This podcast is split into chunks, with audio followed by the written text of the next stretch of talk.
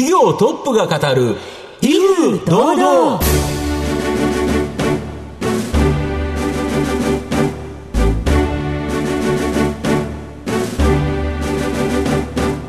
毎度相場の福の神こと藤本信之です。アシスタントの飯村美希です。この番組は巷で話題の気になる企業トップをお招きして番組の指揮者的役割である財産ネット企業調査部長藤本信之さんが独特のタクトさばきでゲストの人となりを楽しく奏でて紹介していく企業情報番組です。今週もよろしくお願いいたします。藤本家実は子供3人いてですね、はい、今年でまあ高3だった子が受験終わって、はい、まあ、来年から大学生で、はい、まあ、一番下なんで、これで受験っていうものが終わったと。もう楽になった形なんですけど、その今日はですね受験とか、まあ、教育に関わる企業をご紹介したいなというふうに思います。はい。それでは楽しみにしていきたいと思います。皆さん番組最後までお楽しみください。この番組は企業のデジタルトランスフォーメーションを支援する IT サービスのトップランナーパシフィックネットの提供。財産ネットの制作協力でお送りしますトップが語る威風堂々それでは本日のゲストをご紹介します証券コード9256東証マザーズ上場株式会社サクシード代表取締役社長高木剛さんにお越しいただきました。高木さんよろしくお願いします。はい、よろしくお願いします。株式会社サクシードは東京都新宿区の JR 高田馬場駅近くに本社があります。教育に関する人材を自社の個別指導塾、家庭教師派遣を含め、他の塾、予備校や学校教員、ICT 支援員など、幅広く供給する教育人材プラットフォーム企業です。それでは高木さんの方からも簡単に御社のことを教えてください。株式会社サクシードはですね、あの今あのご紹介いただいたようにあの自社ブランドでの、えー、家庭教師それから個別指導塾というその、えー、自社ブランドの、えー、サービスとともに、えー、外部の教育機関に対するですねあの人材の支援を行っておるそういった会社でございます。はい、はい、また中身についてはじっくり伺っていきたいと思いますが、はいまずは高木さんの自己紹介を兼ねましてしばし質問にお付き合いいただきますと幸いでございます、はい、お願いします。では高木さん生年月日を教えてください、はいえーと、1967年これ昭和の42年なんですけれども8月16日生まれです。はい。現在おいくつでいらっしゃいますか、はい、54です。はいご出身はどちらでしょうか、えーと、生まれはあの兵庫県の西宮なんですけれども、えーまあ、10歳から、まあ、思春期を過ごしたのはあの福島県のいわき市というところで、まあ、そこを出身聞かれるとそこを答えることが多いですね。はい、はい子供の頃はどのようなお子さんでしたでしょうか？そうですね、田舎だったもんですから、あの、まあ、私、学習塾を経営しててこんなこと言うのもなんなんですけども、うん、あの、塾なんか行ったこともなくですね、もう遊び専門でやっておりまして。だったという。まあ、そうですね。伸び伸びということですね。はい、なので、あの、まあ、勉強しない子の気持ちはよくわかるという。でもそれって、ある一方でとても大切なことですよね。はい、はい。子供の頃のぼんやりとでも構いません。将来こうなりたいっていう夢はありましたでしょうか？うん、あの、明確にこれをやりたいっていうのはあのなかったんですけれども、はい、まあ、漠然とはですねやっぱり自分で何かやりたいなっていうのはその頃から思ってたような気がしますね。またこの教育業界に携わる最初のスタートは何だったんでしょうか、えー、家庭教師の会社の、えー、家庭教師ではなくてその営業する仕事だったんですね、えー家庭教師を派遣するところで、はい、あの契約しませんかと、そうです、そうです。送りますよと。あの、検討しているご家庭に行って、うん、こんな先生がこんなふうに指導するんだよっていうのを子どもさんたちに見せて、うん、で、お母さんにはこうシステムをきちんと説明して、うん、あの、ご納得いただいた方にご入会いただくっていう、そういう仕事を、あの、学生ながらやっておりました。社会人のスタートはどちらでしょうか？えっと、証券会社に入りました。それはなぜですか、えーやっぱりその先ほど言った少し自分で将来ビジネスしたいなっていう思いがありましたので、はい、そのお金の流れというか、その直接金融の仕組みみたいなところにこう携われればいいなと思って、新卒の時じゃないとそういう上場企業に入れないなと思ったので、新卒一つ目は、えー、上場してる証券会社かなと思って選びました。はい、はい、何年ぐらいお勤めだったんでしょうか、えー、2年ですね。はい、はい、その後転職されるわけですよね、はい、どちらに行かれたんでしょうか？それがですねあの先ほどアルバイトをしていた、はい、あの家庭教師の会社なんですね。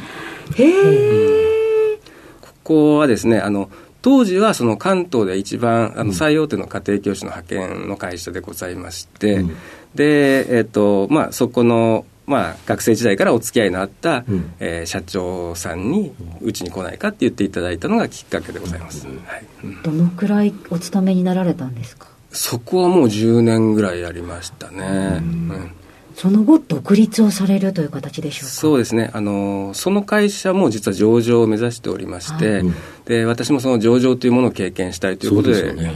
頑張ってたんですけれども、うん、実はその大手の出版系のあの上場会社に買収されることになりまして、はい、で、まあ、その上場の夢もついえたと、うん、であればもう自分であの会社を作って、そっちで夢叶えてみようかなと いうふうに思いで始めました。はい。そして上場と、はいありがとうございます。さて、高木さんの人となり皆さんにはどのように伝わりましたでしょうか？後半では高木さんが率います株式会社サクシードについてじっくりと伺ってまいります。企業トップが語る威風堂々。では後半です。藤本さんのタクトがどう冴え渡るのか、ゲストの高木さんとの共演をお楽しみください。まあ普通に考えて、自社にですね、その個別指導塾とか家庭教師派遣とかやってるっていうことは、もう他の塾とか予備校に人材を供給しなくてですね、はい、逆に自分のところにですね、いい人材を囲い込んだ方がいいと思うんですけど、はい、なんでよそにも供給してるんですか？うん、そうですね、やっぱりその将来の日本を作るのは子どもたちだと思っているので、うん、その子どもたちの教育に、あのプラスになる働きをしたいっていうのが、もう創業の理念でもありましたので、うん、あの今もう飲食業界やいろんなとことの人材の取り合いになってますね、人材不足。で。でであれば、うん、あの教育業界にいい人材を引っ張っていくことが、まず、あの日本の未来のためになるなっていうことと、実はですねあの、一番皆さんに驚かれるのがこの点ではあるんですけど、うん、競合他社に。そう競合してるライバル会社に、がなぜお客さんにもなるわけですよねっていう、一番びっくりされるんですけど、多分このモデルってうちしかないと思うんですね。で、ね。実際自分のとこだけでやってると、うん、自分のあの会社に入会していただいた生徒さんのお月謝だけがうちの収益ということになります。うん。うん、しかしながらですね、あの塾業界全体をターゲットにしておりますと、他塾に行かれてるお子さんのその授業料の一部もうちに取り込むことができるということで、あ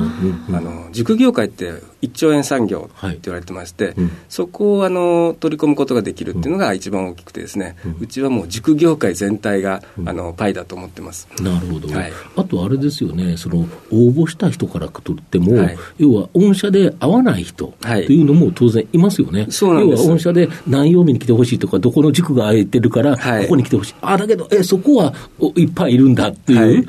これをいろいろとあのいろんな塾に供給することによって、はい、きちっとそれに合わせた人材を送り込めますよね。そうなんですあの実はあの A 社、B 社、C 社って、うん、あの独自で採用活動してますと、うん A 社で落とした人材が、実は B 社にとっても喉から手が出るほど欲しい人材であったりするわけなんですね。ね。はい、ただ曜日が合わないだけで落とされてるとかですね、あのまあキャラクター重視の塾にとって、勉強できるだけの先生っていらないじゃないですか。でも、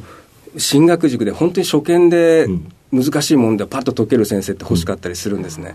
ですので、うちがその塾業界全体のその人事部採用化になればいいんだと。なので、適時に必要な量だけ、必要な人数を、必要なキャラクターの先生を、それぞれの塾に振り分けるってことができれば、塾のその募集費のコスト削減にもなるし、うん、先生側の一番合ってる塾に行けるっていう利便性も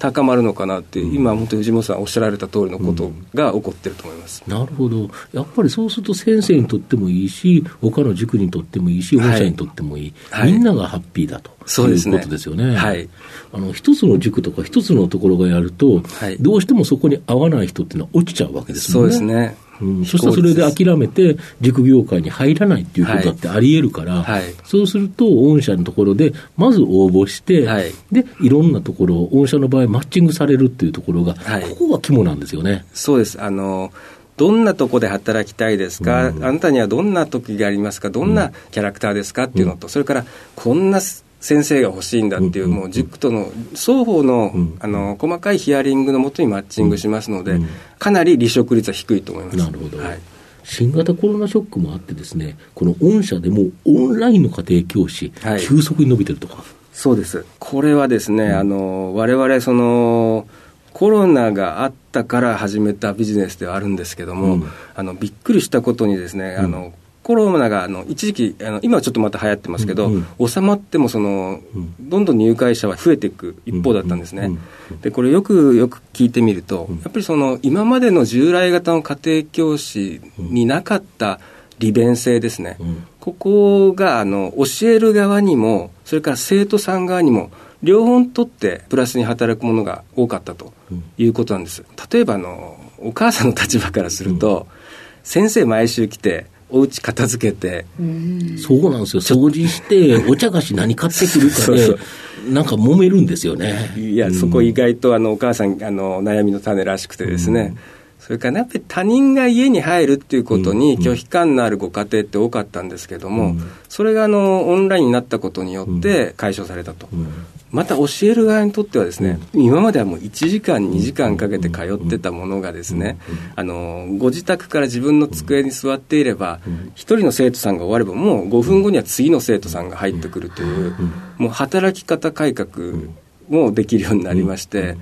これあの、両方が受けてまして、あの一つのオンライン家庭教師っていうマーケットが新しくこれできつつあるのかなというふうに思ってます。なるほど。あと、御社の場合、まあ他の塾や予備校に、はい、まあ、人材を供給するっていうのは、なんかイメージが、御社もやられてるんで、はい、まあ募集するだろうという形なんですけど、はい、学校にも多くの人材、これ、なんで学校なんですか？これはですね、今の学校の先生の、うんその過重労働問題とか。大変な感じですよね、はい。まあ、働き方改革の中で今もう先生不足っていうのはもう今すごく深刻になってます、うん、特にですねあの部活の指導であったり、うん、それから最近はプログラミングそれから英会話とかですね。ギガスクール構想とかって言われて、はいはい、パソコンのプログラミングを教えようって言われても、はい、先生、その教育を受けてきてないですよね。そうなんですね。今までやってこなかったことが、どんどんどんどん先生たちの肩にのしかかってきてるのが現状で。でね、英語でもなんか喋ろうって言われて、そうなんですきちっとその、今だったらその書いたり、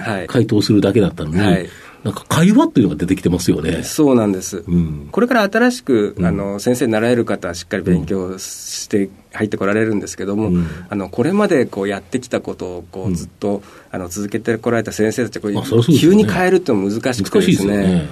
そうなると、もう外部人材を活用しようっていう流れがもう数年前から出てきてまして、もうこの専門専門分野で外部の人材を活用して、子どもたちの教育の質を高めようという動きは、もう今後もますます広がっていくと思います。そうすると、地方自治体とか教育委員会とかが、はい、これは、えーと、そういう外部人材を雇ってっていう形になると。はい、で場所場所でなんか別々に人材募集してもいい人来ないですよね。そうですね。なので、うちのようにその大量にそのデータベース、教育人材のデータベースを持っている会社を利用していただいているというのが、あの現状でして、自治体問わず、えっと、私立の学校なんかからも、あのまあ、部活の指導員なんかのあの引き合いは非常に多くいただいております。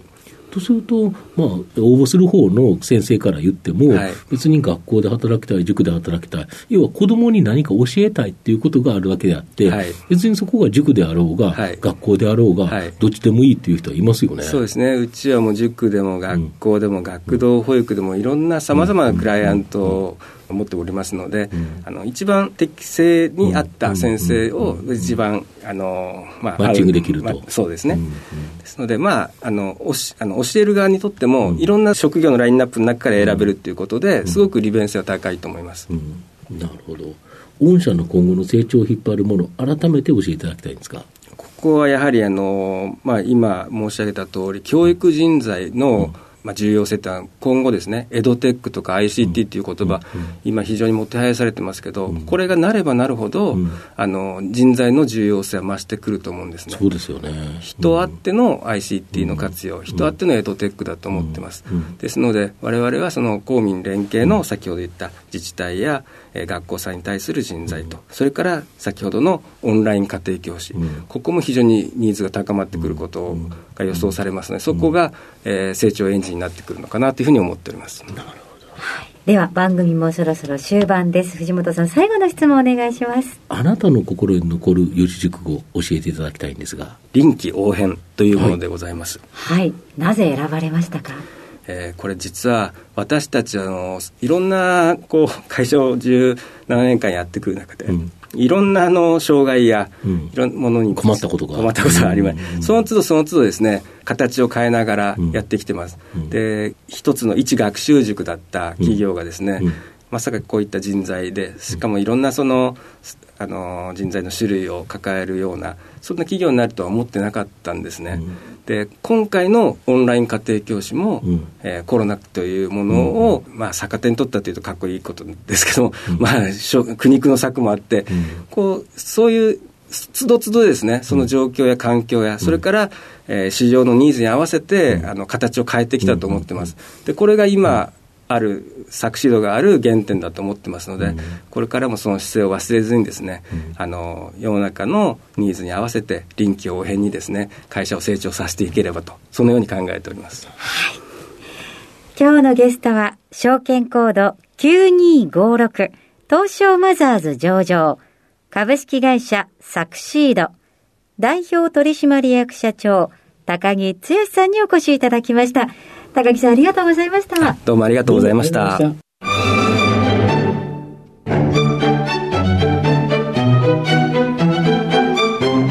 企業トップが語る威風堂々。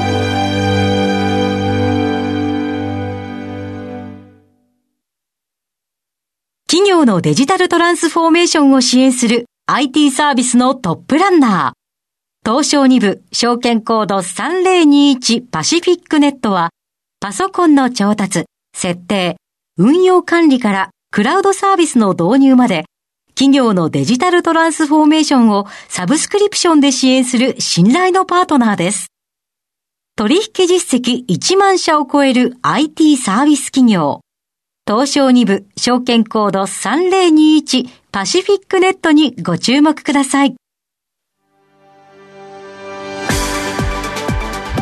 お送りしてきました。企業トップが語る威風堂々。そろそろお別れの時間です。今日のゲストは証券コード9256東証マザーズ上場。株式会社サクシード。